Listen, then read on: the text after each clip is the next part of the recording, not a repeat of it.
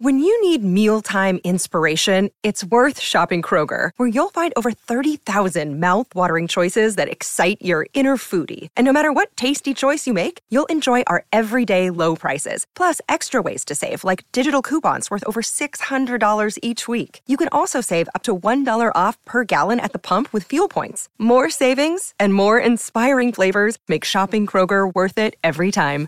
Kroger, fresh for everyone. Fuel restrictions apply.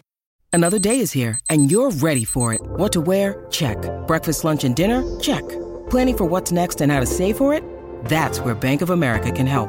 For your financial to-dos, Bank of America has experts ready to help get you closer to your goals. Get started at one of our local financial centers or 24-7 in our mobile banking app. Find a location near you at bankofamerica.com slash talk to us. What would you like the power to do?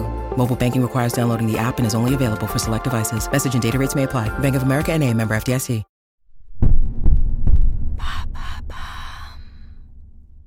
À quelle fréquence faut-il prendre sa douche? Merci d'avoir posé la question. Tu fais peut-être partie des personnes qui ne peuvent pas se passer d'une bonne douche le matin pour se réveiller ou le soir pour se délasser. En tout cas, tu en prends une tous les jours.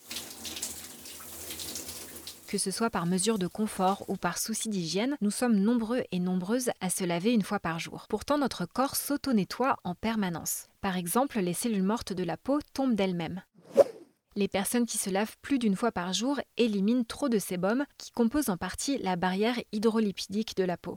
D'accord, mais on se lave aussi pour ne pas sentir mauvais. C'est vrai, on se lave pour éviter les odeurs corporelles. C'est pourquoi prendre une douche est plutôt une mesure de confort et une norme de société. Ce n'est pas un impératif biologique.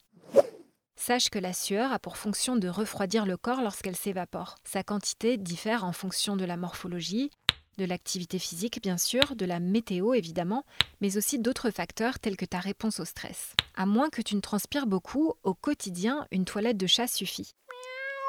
Les zones sur lesquelles il ne faut pas faire l'impasse sont les pieds, les parties intimes, les aisselles, le visage et les dents. En complément, tu peux prendre une douche par semaine ou tous les deux jours par exemple. En revanche, il y a un cas particulier à noter, les organes génitaux après un rapport sexuel. Dans ce cas, se laver limite la remontée d'agents pathogènes présents sur les mains, les muqueuses ou la peau des partenaires.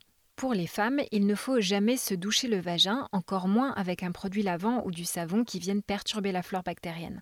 Il suffit seulement de rincer la vulve à l'eau claire ou de la nettoyer avec un produit dédié aux parties intimes. Est-ce que se laver trop souvent est mauvais pour la peau? Comme on l'a vu, le film hydrolipidique de la peau peut être endommagé si on se lave trop? Le sébum est une sécrétion grasse dont le rôle est de protéger la peau des agents infectieux et de la pollution, mais aussi d'éviter la dissécation, c'est-à-dire la perte d'eau. Plus tu te laves, plus tu décapes ta peau et son microbiote, qui est pourtant une barrière naturelle contre les agents pathogènes.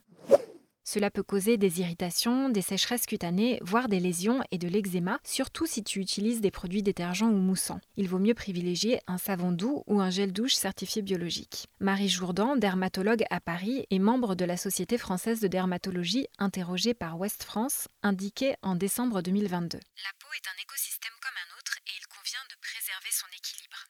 Et qu'en est-il des cheveux? Là aussi, cela dépend de la nature de tes cheveux, à moins que tu n'aies les cheveux très gras, une ou deux fois par semaine et globalement la bonne fréquence de lavage. Plus ils sont épais, plus tu peux espacer les lavages. S'ils sont frisés ou bouclés, c'est plutôt toutes les deux ou trois semaines car généralement le cuir chevelu est plus sec.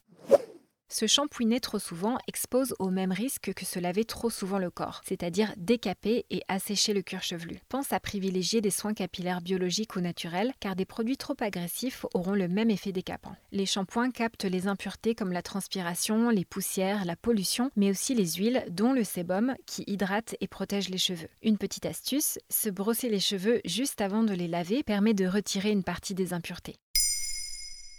Maintenant, vous savez un épisode écrit et réalisé par Émilie Drujon. Ce podcast est disponible sur toutes les plateformes audio et si cet épisode vous a plu, n'hésitez pas à laisser des commentaires ou des étoiles sur vos applis de podcast préférés.